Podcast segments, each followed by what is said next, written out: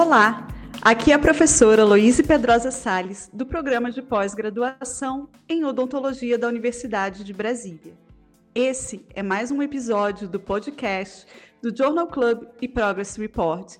Para quem está chegando hoje, esse podcast originou-se a partir de uma atividade voluntária e extracurricular do curso de odontologia da UNB, onde discutimos artigos científicos e estratégias em pesquisa.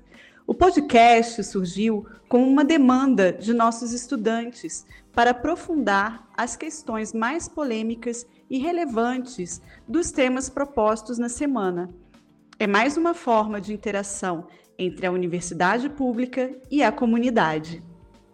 Aqui é a professora Nailê da Mé Teixeira, do Departamento de Odontologia e do PPG-ODT. Hoje temos a honra de receber a doutora Clarissa Cavalcante Faturi Parolo.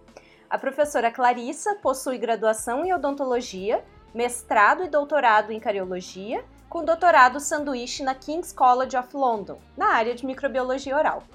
A professora trabalha com microbiologia oral, sendo autora de diversos capítulos na área de odontologia. Atualmente, a professora é pesquisadora do programa de pós-graduação da Faculdade de Odontologia da Universidade Federal do Rio Grande do Sul, no Laboratório de Bioquímica e Microbiologia Bucal, o LABIM, e nas disciplinas de Cariologia e Clínicas Odontológicas. É a atual presidente da Congrade, comissão da graduação da faculdade, tendo sido uma das pessoas mais envolvidas com o retorno das atividades acadêmicas pós-Covid no curso de odontologia da URGS. Convidamos para participar da entrevista com a professora Clarissa nosso egresso do PPGODT da Universidade de Brasília, Fábio Luiz de Rezende Cussi. Bem-vindos, professora Clarissa e Fábio. Professora Clarissa, CARI é um assunto de interesse público mundial. Eu, particularmente, acredito que todos os nossos ouvintes, aqueles que são dentistas e mesmo aqueles que não são, tem curiosidades a respeito da doença cárie.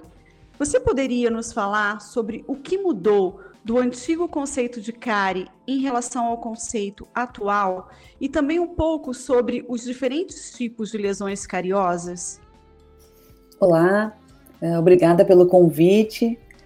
Estou uh, muito feliz de estar participando então desse momento. Uh, a respeito da mudança de conceito, né? Antigamente o, o diagnóstico da cárie era sinônimo de procurar por cavidades, né? Então eu lembro de eu como paciente, né, ser examinada por um dentista com um instrumento afiado na mão, uma sonda, né, procurando os lugares retentivos, os, literalmente os buraquinhos, né? Atualmente a gente tem o um entendimento da cárie como uma doença que apresenta diferentes estágios de desenvolvimento, né? As cavidades, né, seriam um estágio mais avançado da lesão.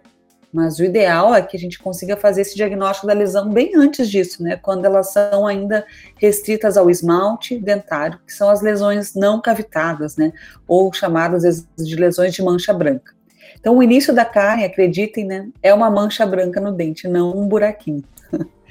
Esse conceito é bem importante né, no diagnóstico de atividade também da lesão. E os dentistas, então, precisam conhecer essa questão de atividade da doença, né, para poder, então, uh, atender bem seus pacientes. As lesões de carne podem ser paralisadas. Chamamos de lesões ativas aquelas que apresentam sinais de desmineralização recente e que estão progredindo.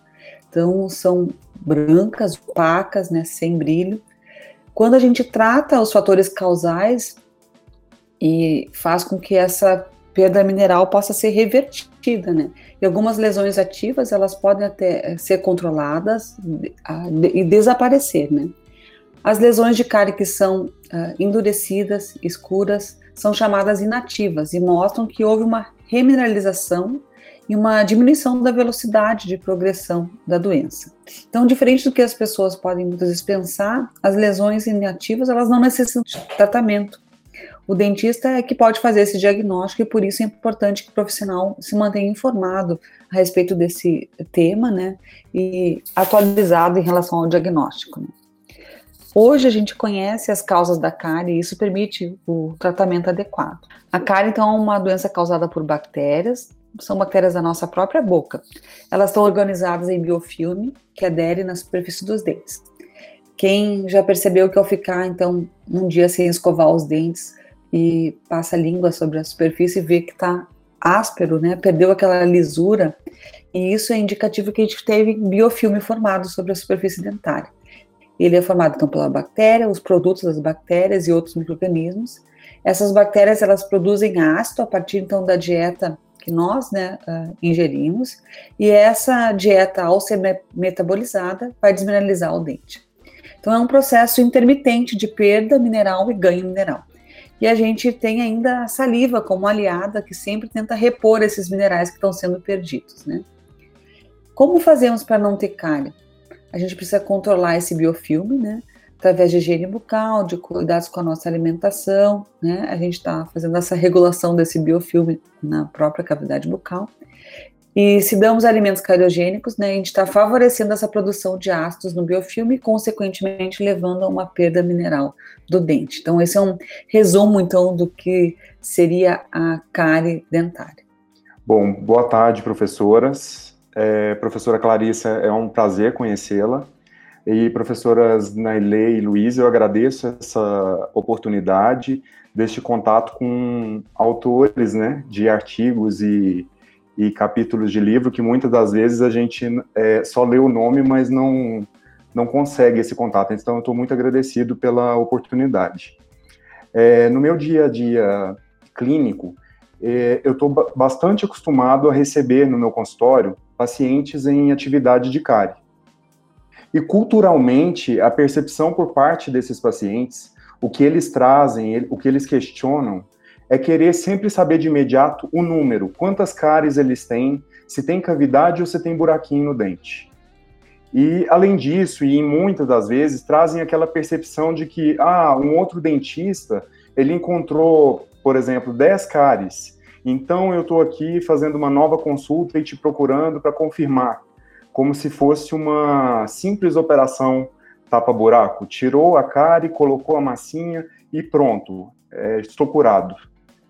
Além disso, agora falando sobre nós profissionais, muitos colegas ainda têm essa percepção sobre a abordagem restauradora.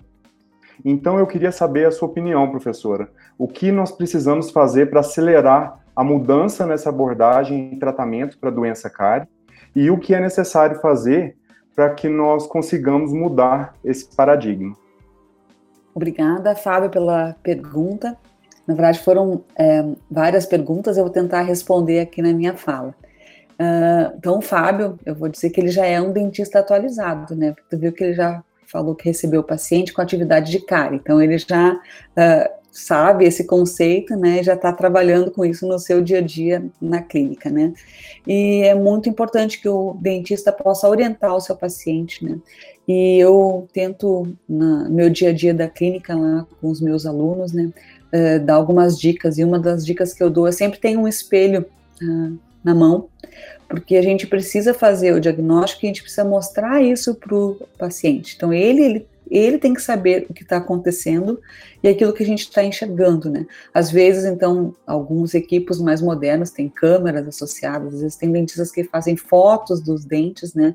E isso é importante para que o próprio paciente possa uh, aprender esse autocuidado e identificar aquilo que o dentista está uh, ah, olhando. O paciente precisa saber que é possível controlar a cárie e que ao fazê-lo ele pode ter saúde e voltar para as novas consultas de revisão. Isso não tem preço, concorda? Uh, o paciente ele não quer ir ao dentista sempre com algum problema para resolver, ele quer ter seus próprios dentes saudáveis e eu acho que não há tecido no corpo humano tão especializado e lindo como o dente, né? Fala de dentista aqui, né? Uh, cada um da sua especialidade vai achar alguma outra coisa mais linda do mundo, a gente acha o dente, né? E nós, dentistas, sabemos fazer lindas restaurações super bem feitas, né? Isso é verdade. Acho que o dentista é um profissional de saúde e da arte também, né? Toda essa habilidade que nós temos, nada se compara ao dente uh, como ele é, né? Para responder essa última pergunta a respeito da abordagem restauradora, eu gostaria de dizer que o tratamento restaurador ele não elimina a causa. Que bom que temos esse recurso, né, para corrigir as sequelas, mas não podemos achar que ao restaurar nós vamos estar resolvendo o problema que está causando a atividade de cárie do paciente. O paciente que não é tratado, ele terá novas lesões, né? Então, a maioria dos tratamentos dentários em adultos ocorre como consequência de falhas restauradoras colocadas lá na infância. Então lembrem dos primeiros molares, né, permanentes, eles são os dentes bem acometidos por cárie, né, eles são aqueles dentes que vão estar bastante tempo em boca, e o ideal é que a gente consiga conservar ele até a nossa a idade avançada, lá como velhinhos, né, com os dentes em boca sem cárie. Sempre que a gente remove um tecido dentário, a gente está comprometendo a longevidade desse dente em boca. E o que chama, é o que chamamos de ciclo restaurador repetitivo. E mais atualmente também espiral da morte. Então, são algumas das expressões né, que se usa para falar desse ciclo restaurador repetitivo ou de como a gente está contribuindo com a perda do dente no futuro, né, se, se esse ciclo ele entrar em vigor. Nós temos uma máxima, né, que às vezes a pessoa diz, na dúvida, restaure. Mas eu queria trocar ela por, na dúvida, ah, observe. Na dúvida, rechame seu paciente. Dê tempo ao, ao, tratamento, né? Porque aquilo que a gente faz que é mais conservador, a gente pode mais adiante uh, fazer um tratamento mais invasivo. Agora, se eu começo de cara já com aquilo que é mais invasivo, não tem como reverter. Então, nós temos que mudar esse uh, dados que a gente tem do Brasil, né, de dados epidemiológicos de saúde de idosos com um nível de dentes extraídos altíssimo, né? E isso é algo que a gente, para ter esses idosos com dentes, a gente tem que ter as crianças sem cárie e assim vai o adulto e até chegar a, ao idoso. Que bom que os nossos filhos terão mais saúde bucal do que os nossos avós tiveram, né? Uh, já escutei essas frases assim, ah, não quero que meus filhos passem o que eu passei com os meus dentes. E isso é uma coisa, um depoimento dos pacientes às que uh, nos choca, né? E, mas que bom que a gente tem hoje em dia condições de chegar a um nível de saúde e a cárie não ser algo que é, ah, todo mundo vai ter. Não, a gente tem como prevenir. Exatamente, é, eu concordo. Acho que a gente tem que mudar esse paradigma tanto com na formação dos nossos alunos quanto na própria população, para que as pessoas entendam que não é algo que todos precisam passar, né? Que a gente consegue controlar, principalmente pelo novo entendimento que a gente tem da própria etipatogenia da doença, né? E nesse sentido da pergunta do Fábio, eu gostaria de trazer um tema para discussão que você falou na sua aula do Journal e que explora muito bem também no capítulo o papel da dieta e da nutrição no controle da doença cárie do livro Cariologia, Conceitos Básicos, Diagnóstico e Tratamento Não Restaurador. Você e os demais autores do capítulo mostram um longo histórico de estudos desde a década de 50 que já demonstravam um papel central do consumo de carboidratos na formação das lesões cariosas. E também mostraram que o dentista ele tem que diagnosticar e tem que uh, solicitar informações sobre a dieta dos pacientes através do diário alimentar para que possa tratar o paciente com aconselhamento dietético para atividade cariogênica. É, então, você poderia comentar um pouquinho conosco sobre o papel do dentista para tratar a doença cárie baseada na orientação dietética? Claro, Nelly, ótima uh, pergunta. É, esse é um, um, assunto que eu gosto bastante, né? A dieta, na verdade, eu acho que é um dos itens, é, às vezes, é subestimado uh, na nossa prática clínica, sabe? Eu acho que a gente acha, como dentista, que ensinar o paciente a escovar os dentes é, todo mundo faz e é fácil, o que não é verdade também, mas que dieta, ah, talvez não precise. Eu peço para o paciente escovar depois os dentes que ele comeu doce. E se a gente pensar nos registros como algo importante, por exemplo, olhem o prontuário vocês fizeram atendimento do paciente e fizeram lá restauração do dente 11, eles vão colocar isolamento absoluto, anestesia, vão botar os passos todos da resina que foi utilizada. Nanana. Agora, sobre o aconselhamento dietético, o que vocês escreveram no prontuário? Pensem só. O que, que vocês têm de registro nos consultórios de vocês a respeito dessa desse item tão importante que é a dieta, né? Então, a gente acaba, ah, na verdade, dando pouca importância quando a gente acaba não registrando, quando a gente acaba não acompanhando, né? Eu vejo que a dieta a gente acaba trabalhando pouco e a gente teria talvez mais sucesso nos tratamentos também, porque a dieta é muito importante. Uh, como conselhos práticos, assim, de alguém que vive a clínica odontológica, quando a gente conversa com os pacientes, né, a respeito da dieta, a gente pede um recordatório 24 horas ou um diário alimentar. O importante é que esse momento seja um momento que é considerado para o dentista também importante, né? Então, quando eu peço para o paciente, na próxima consulta, eu tenho que pedir o retorno, né, daquela informação e tenho que trabalhar com, com essa informação também. Eu brinco lá na clínica, sabe, que a, o diário alimentar que a gente pede é a batata quente, que os alunos pegam aquele papel assim, daí para mim e jogam a, a batata quente. Professora, o que, que eu faço com isso? Então, eu vejo que a gente tem essa dificuldade, às vezes, de abordar esse tema, esse tema da dieta né, no atendimento dos nossos pacientes. Mas por quê? Porque é, às vezes não é fácil mudar hábitos, né? E às vezes é, é difícil também avaliar o que a gente recebe. Então, a minha dica aqui é que a gente trabalhe. Eu acho que a gente nem precisa, às vezes, ter o diário alimentar, que seria um de três dias, que a gente já pede para o paciente anotar a dieta, ele é bom por ser mais longo, tem mais de um dia, só que ele tem também como desvantagem a dificuldade do paciente de registro. Então, é, se cada um de vocês fez alguma vez na vida um diário alimentar, vai perceber que é chato de fazer. Então, na minha aula, eu digo assim: primeira coisa, antes de pedir para o paciente fazer, faça o seu diário alimentar de três dias. Daí tu vai ver assim, ah, daí tem que parar para anotar, daí já não lembrou o que que fez.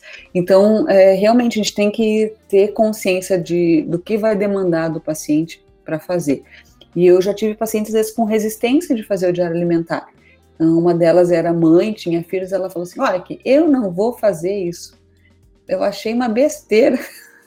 Eu tenho meus filhos para cuidar, tenho mais coisas para fazer, e daí como que tu faz, né, com isso? Então, às vezes tem casos que talvez o diário alimentar não seja a melhor opção, por, por essa questão de ser um pouco trabalhoso, e daí eu recomendaria fazer essa entrevista 24 horas, que daí você senta com o paciente, vai fazendo uh, retrospectivamente, aí, como é que foi o café da manhã?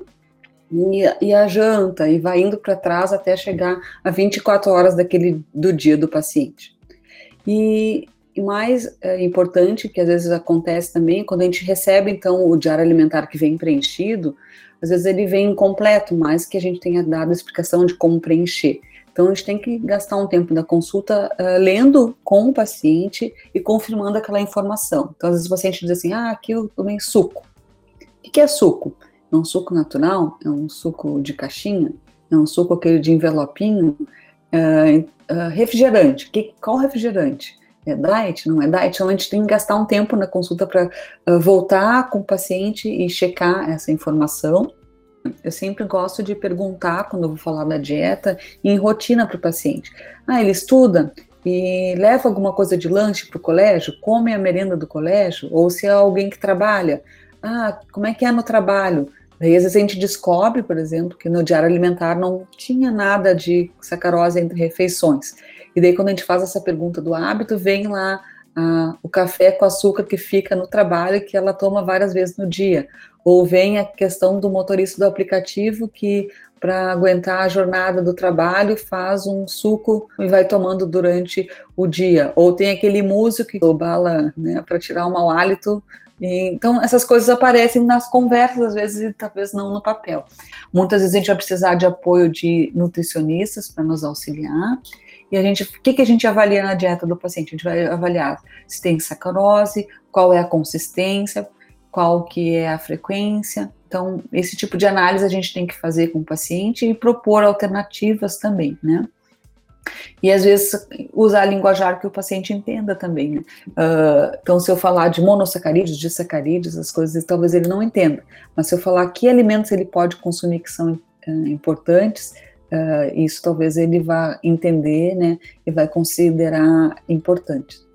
E por último, sempre repita o, esse exame. Então, se você fez uma orientação né, dietética com o paciente, depois de um tempo, você tem que voltar a essa, a essa ferramenta, talvez pedir um novo recordatório, um novo diário alimentar, para avaliar se houve a mudança, porque isso vai aparecer, né?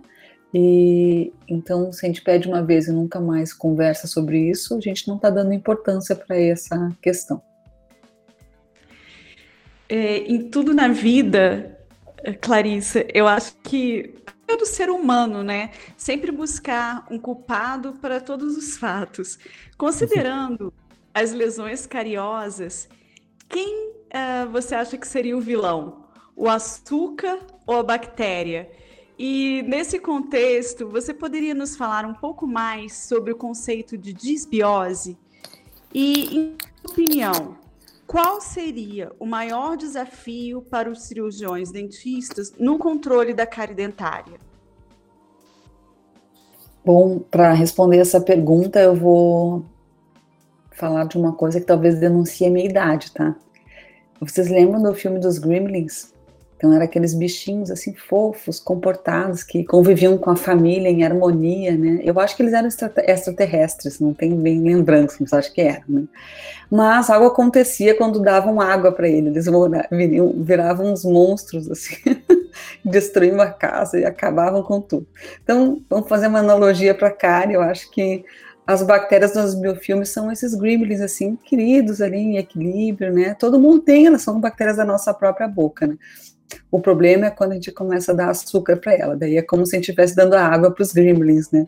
Então a gente pode alterar, né, essa, essas bactérias da cavidade bucal, né, e vai transformá-las em monstros, né, consumindo açúcar, né? Então esse nosso estilo de vida é que vai gerar esse essa desbiose, né? Então essa desbiose é esse desequilíbrio, né?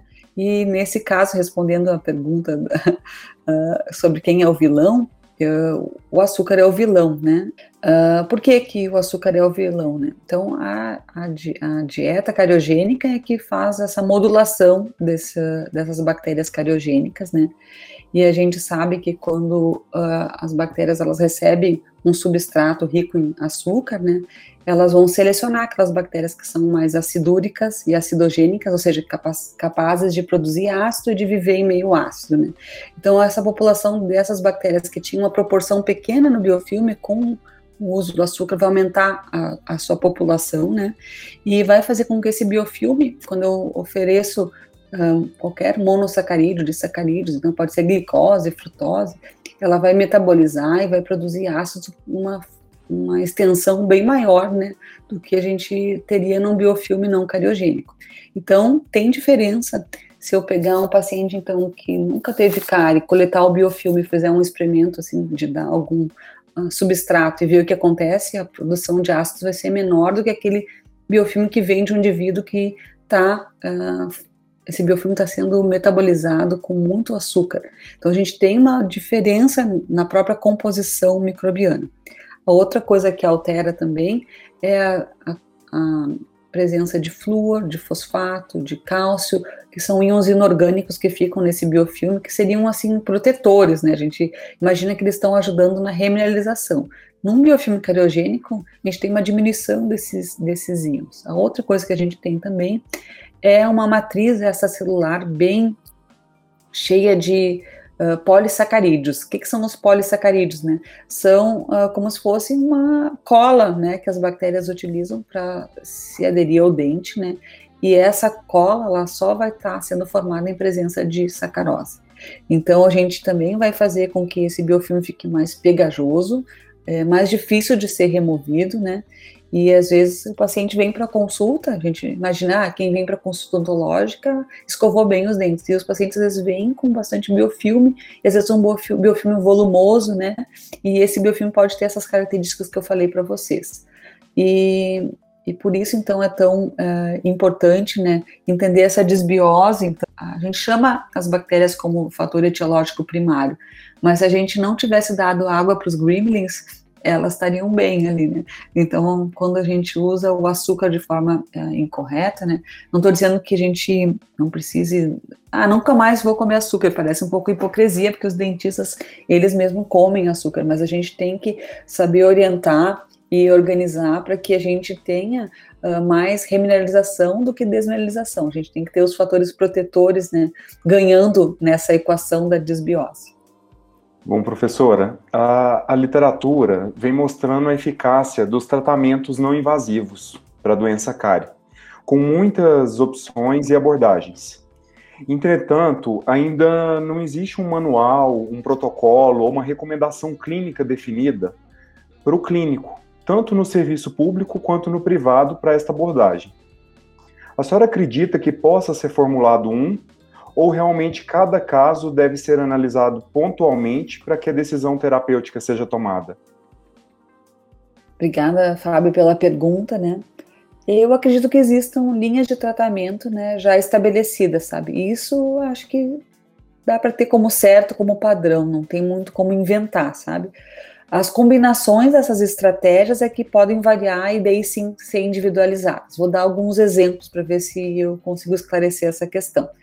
A gente tem como tratar a cárie diminuindo a cariogenicidade do biofilme. Então, com mudança dietética, controle mecânico e químico do biofilme, com a remoção de fatores retentivos de biofilme, possibilitando que o paciente escove aquelas regiões, são formas, por exemplo, que eu tenho de, de fazer é, essa diminuição de cariogenicidade.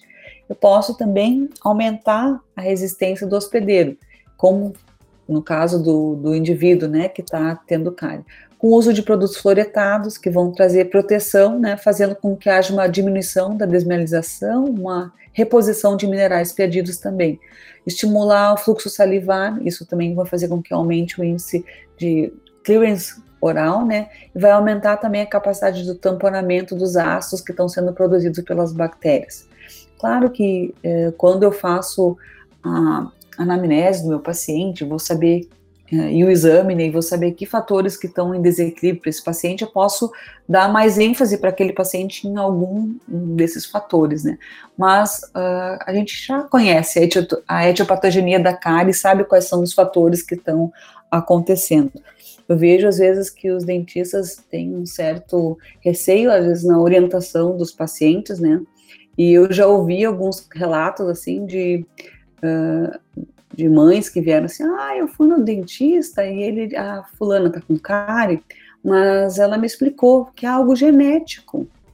Daí eu, eu contei até um, dois, três, e agora o que, que eu respondo? então, a, a, o, o que está gerando a cárie é, não é o fator genético, né? Na verdade, a gente sabe que são esses fatores etiológicos primários que estão sendo modulados por todos esses outros fatores, né? Mas a gente tem esse conhecimento e pode controlar. Eu espero ter respondido a pergunta, Fábio. Com certeza. E acho que é importante a gente comentar também, né? O dentista tem uma necessidade de restaurar a própria classe, não entende que ele não está resolvendo com a restauração e que a mudança nesses fatores, né? Então, deveriam estar dentro dos nossos consultórios e participando das nossas consultas. Então, é um desafio para a gente aí, principalmente para os formadores, de trabalhar com os nossos alunos. É, para que eles se formem dentistas já com esse novo paradigma, né? E, professora Clarissa, eu não podia deixar de entrar num assunto que vem sendo muito polêmico atualmente, que é o papel do flúor, né? Que vem sendo questionado por uma parte específica da sociedade. E aqui nesse espaço do podcast do Journal, nós temos trazido temas para a população em geral e temos discutido evidências científicas baseadas em estudos de qualidade metodológica e não opinião em si. E no mesmo capítulo que estávamos falando anteriormente, que você escreveu, vocês também falam que um estudo demonstrou que durante o uso de dentifrício fluoretado in situ, a exposição de sacarose 7 a 10 vezes ao dia foi capaz de causar perda mineral no dente, enquanto que sem flúor isso diminuiria para uma frequência de 3 vezes ao dia.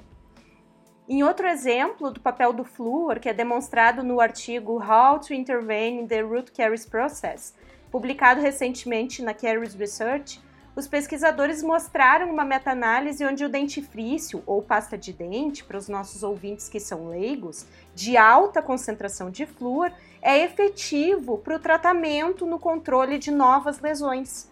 E também sociedades de odontopediatria, que também já se posicionaram quanto à importância do uso correto do flúor no dentifrício desde os primeiros dentes, né? E, e isso só para citar alguns, né? Então, queria, é, se possível, que você comentasse com os nossos ouvintes sobre mais evidências com relação ao flúor. Obrigada, Nelly, pela pergunta. Eu acho que hoje em dia a gente está tendo que realmente voltar nesse tópico, né? Alguns anos atrás, quem aí fosse procurar dentifrício sem flúor, uh, tinha que ir num, no shopping, numa loja específica, e lá tinha esse dentifrício, porque no supermercado, na farmácia, nem encontraria. Hoje em dia, não. Uh, a gente já tem várias opções, às vezes com dentifrícios com baixa concentração de flúor e até mesmo sem flúor, né? E, e isso, então, uh, faz com que as pessoas possam achar que, esco ao escolher esse dentifrício sem flúor, estão escolhendo o melhor, mas, na verdade, é o contrário, né? Então, a gente já vai ter que, como uh, classe, né, como profissionais, a gente vai ter que frisar cada vez mais a importância do uso do dentifrício fluoretado na nossa população. Se escovar os dentes sem dentifrícios ou com dentifrício sem flúor tem um efeito importante na prevenção de lesões, mas vários estudos mostram falta de prevenção de novas lesões. Então, quem faz isso, ele pode estar sujeito a novas lesões de cárie, tá? E mesmo quando essa escovação é supervisionada por um profissional, ou seja, mesmo que seja muito bem feita. Então a gente não pode depender dessa questão da remoção mecânica exclusivamente como uh, para prevenir futuras lesões. A gente precisa do flúor nesse ambiente, né? Para uh, controle de gengivite, ok, mas para controle de cárie a gente ainda depende desse, do flúor, né? Conforme é mencionado para a Nailê, a prevalência de lesões de cárie dentária cai em 20, 30% em populações que usam creme dental fluoretado. E tem muitos países, por exemplo, que, como o Japão, eles têm o dentifrício fluoretado bastante disseminado em toda a população, não tem água fluoretada. Então, é um método de escolha para muitas uh, populações, o dentifrício fluoretado. E para nossa realidade, no Brasil, uh, em conjunto com a água fluoretada, ele é um método muito importante, né? Então, usar dentifrício fluoretado é algo que vai prevenir novas lesões de cárie, né? E vai ter um efeito adicional é, ao, da água fluoretada. Então, a gente tem que pensar que o uso de fluoretos, então, como ele está agindo de forma preventiva e também de forma no tratamento, ele vai melhorar alguns desfechos que são importantes, como por exemplo as cavidades de cárie dentina, o dor de dente. Então, a gente tem que pensar que o governo que está investindo uh, na saúde da população, uh, trabalhar com essa, com a floretação dos dentifrícios e com a incentivar que as pessoas usem dentifrício floretado, é muito uh, mais efetivo do que depois tu ter as sequelas, né, e ter que tratar a cárie, que é muito mais caro, né, e para o paciente também não é interessante, né, então a gente tem que botar isso na balança, que o dentifrício soletado é um, um método barato, né, ele é disponível, acessível, né, à população, e ele é, pode ser um, um coadjuvante bastante importante. E a Nelly falou também que a gente tem recomendações da American Dental Association recomendando uso de creme dental para crianças, né? Então essa indicação tem que ser reforçada, porque o risco de fluorose ele existe, mas uh, se a gente cuidar a concentração, a quantidade que a gente coloca do dentifrício na escova de dente, né, uh, a gente vai estar tá, uh, numa margem de segurança. Talvez a gente tenha um pouco de fluorose dentária, é muito leve, então a gente tem um mais fluorose dentária? Sim, temos, mas os graus são tão baixos assim que eles não chegam a ter impacto na qualidade de vida e às vezes eles não são nem percebidos pelo paciente. Então, às vezes, quem percebe é o cirurgião dentista que tem esse olho treinado, mas às vezes o paciente ele nem sabe que tem a fluorose dentária, isso então acaba não sendo um problema. Então, se a gente colocar na balança o benefício de ter um pouquinho de fluorose e de, não ter lesões de cárie, o que, que você escolheria? Com certeza não ter cárie. E sobre essa questão toxicológica, é, é bem seguro o uso do flúor, né? Apesar de que quando a gente coloca na internet flúor e toxicidade, a gente se assusta porque vem muitas informações errôneas, né, a respeito e assustadoras até. E daí eu quero voltar porque a Nailê colocou no início da pergunta, né? Então essa, esse uso de flúor, a evidência científica para o uso de flúor é importante. Então nós temos esses estudos longitudinais, nós temos até meta-análises que uh, que agrupam esses estudos clínicos, né, com mostrando essa segurança de uso, né, e então como classe odontológica e como profissionais da cariologia, a gente pode ter essa segurança de indicar já para o primeiro dentinho. A gente tem que começar logo que tem dente, né? Não precisa usar primeiro um dentifrício que é sem flúor para depois começar com o fluoretato. Não, a gente cuida da quantidade e já tem que usar desde o início. Acho que isso é um, uma mudança, né? E um, algo que a gente tem que uh, frisar agora cada vez mais, né? Para os nossos pacientes. Clarissa, obrigada por sua resposta, em especial por recentemente termos tido é, algo né, publicado que vai contra o flúor, e na verdade, na odontologia, a gente sabe, já é um consenso, está mais do que provado a eficácia na prevenção da cárie dentária. É, eu agradeço também, é, aproveito né, imensamente por nos conceder essa entrevista. Foi uma honra ter você conosco, autora de livros, coordenadora e orientadora de projetos de pesquisa tão relevantes nesse tema. É, eu queria dizer que eu sou sua fã, em especial da sua didática.